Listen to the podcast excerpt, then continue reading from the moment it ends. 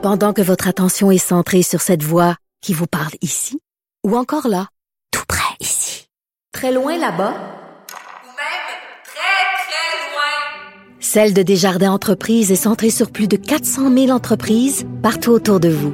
Depuis plus de 120 ans, nos équipes dédiées accompagnent les entrepreneurs d'ici à chaque étape pour qu'ils puissent rester centrés sur ce qui compte, la croissance de leur entreprise. Il ne mord pas à l'hameçon des fausses nouvelles. Mario Dumont a de vraies bonnes sources.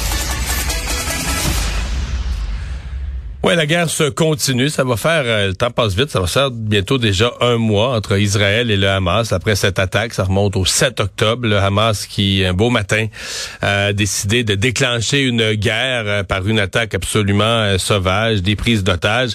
Et là, ben, il y a le chef du Hezbollah, pro-iranien, Hassan Nasrallah, qui a donné une entrevue et a dit que la guerre entre Israël et le Hamas pourrait très bien se transformer en un conflit régional, une guerre très étendue, une guerre complète dans la région.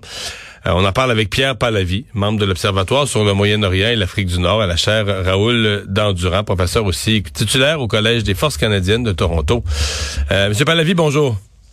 Bonsoir, Monsieur Dumont. Comment vous interprétez, vous, cette déclaration? Euh, une, une menace sérieuse?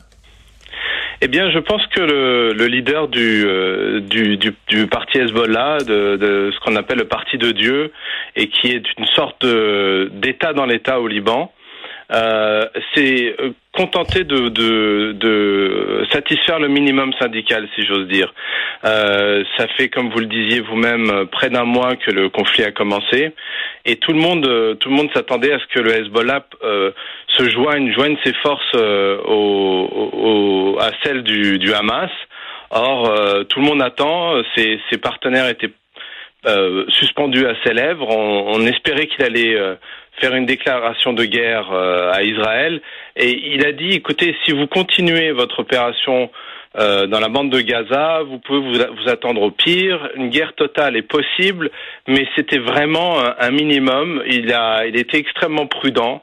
Il a dédouané l'Iran en, en, soulignant que euh, l'Iran n'était absolument pas au courant de l'opération euh, déluge d'Al-Aqsa du 7 octobre euh, et euh, il a juste appuyé son, son, soutien et sa solidarité avec le Hamas sans aller plus loin. Donc pour vous, c'est plus le contraire, là. même si c'est perçu ou ça donne des titres de, de, de, de journaux laissant paraître une grande menace. Pour vous, c'est plus l'inverse. Il a donné le minimum de ce qui était attendu en pareille circonstance de lui et a plus l'air d'un gars qui veut pas tant que ça s'en mêler. C'est comme ça que vous l'interprétez. Oui, il a été extrêmement prudent. Il a fait de la surenchère verbale et rhétorique. On, on le connaît, euh, on le connaît. Il est, il est, très fort dans ce dans ce jeu-là. Euh, mais je pense que la, la société libanaise n'est pas prête pour une guerre avec Israël. Euh, le, le, pays est à genoux économiquement. Euh, c'est un, un, pays ruiné et le Hezbollah fait partie de ce navire euh, en perdition. Le Hezbollah a également tiré les leçons de la guerre de 2006, la, la guerre des 33 jours. Le, la, le, parti de Dieu avait été euh, euh, très fortement touché, même s'il en était sorti symboliquement victorieux. Mais donc le, cette, milice chiite du Liban, soutenue par par l'Iran, sait que on, faut pas jouer avec le feu parce que Tsahal pourrait ré, répliquer et, lancer une opération dans, le sud du Liban, voire dans, tout le est la note de, de, de, de cette nouvelle guerre.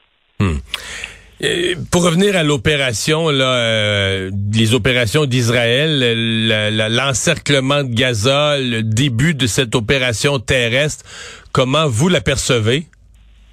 Eh bien, je pense c'est très difficile à dire pour le moment. Les interprétations vont dans tous les sens, mais il me semble que si on, lit les signes, si on lit un peu dans la mare de café, il, semblerait, d'après les, déclarations des dirigeants israéliens, qui sont en train de, prendre le dessus, euh, ne serait-ce que dans la, bande de Gaza. La ville de Gaza est encerclée euh, et le Premier ministre Netanyahou a réitéré aujourd'hui son intention de refuser tout, tout euh, cessez-le-feu.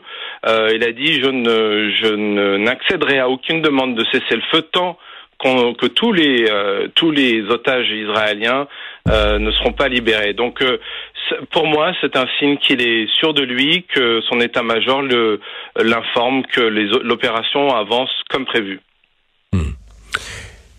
Il y, a, euh, il y a eu un débat au Québec cette semaine, notamment lancé par un député très émotif de Québec solidaire qui aurait voulu que l'Assemblée nationale adopte une motion pour un cessez-le-feu qui a dit, bon, ni plus ni moins qu'il fallait être sans cœur, le voyant la, la souffrance des civils, des enfants, le nombre de morts à Gaza. Euh, mais autant je, je, je partageais ces sa lecture humanitaire de, la gravité de ce qui se passe, la guerre c'est épouvantable, autant la notion de cesser le feu, je suis pas certain même que ce soit bien compris par tout le monde. Est-ce que vous, dans votre esprit, un cesser le feu est possible? Est-ce que la Hamas veut un cesser le feu? Parce que la Hamas, présentement, lance encore des roquettes tous les jours. Est-ce qu'on demande juste un cesser le feu à Israël, mais pas de cesser le feu de l'autre côté? comment vous comprenez ça? Je sais que, tu quand on dit ça, pour le commun des mortels, les gens voudraient la paix, puis on a le goût de sauter sur une proposition comme celle-là. Mais dans le cadre de la guerre qui est en cours, qu'est-ce qui vous apparaît possible et difficilement possible? Alors, à l'heure actuelle, à l'heure où nous nous parlons, il me semble qu'un cessez-le-feu est très illusoire, euh, ne serait-ce que parce que le gouvernement israélien ne, ne, veut, ne veut même pas envisager cette hypothèse, mais aussi parce que son principal soutien international, les États-Unis, la Maison Blanche, ont euh, euh, annoncé clairement que ce n'était pas le temps, le contexte n'était pas idéal pour un cessez-le-feu. Donc à partir de ce moment-là, euh, s'attendre à, une, cessation du conflit à court terme, je pense que c'est du domaine du rêve. J'ajouterai là-dessus que on est dans une situation paradoxale où personne ne veut un conflit conventionnel de grande envergure, ni les Iraniens, ni le Hezbollah, ni ni Israël, et pourtant à peu près tout le monde se contente de la continuation d'un conflit larvé de basse intensité, de type asymétrique. Les Houthis du, Yémen euh, tirent euh, de manière régulière sur les cibles israéliennes. les milices pro-iraniennes d'Irak le font aussi.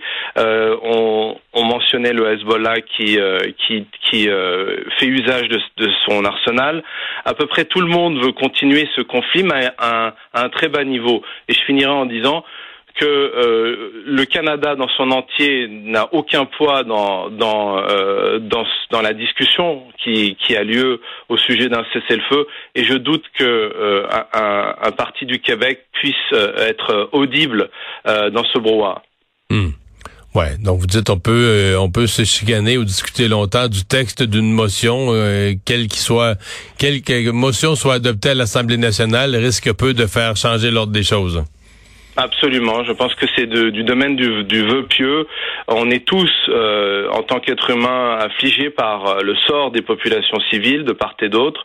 il, est évident qu'un nombre incroyable d'enfants sont meurent chaque jour dans la bande de Gaza.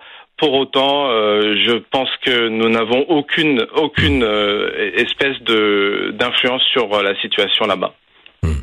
Mais on, on se comprend vous et moi que le Hamas pourrait mettre fin à tout ça, mettre fin au massacre en, quelques heures, là, dire ben c'est fini, on se rend, euh, on a perdu cette guerre, on vous remet les otages euh, et puis euh, on accepte d'être désarmé. je veux dire une reddition du Hamas là pourrait avoir effet et en demandant à ce moment-là une force internationale de, compléter le travail de, de, de démantèlement du Hamas et de ses installations, mais il y aurait un moyen de mettre fin au conflit, c'est que le Hamas continue la guerre. En tout cas, moi que je comprenne pas, le Hamas lui veut, veut aussi continuer la guerre.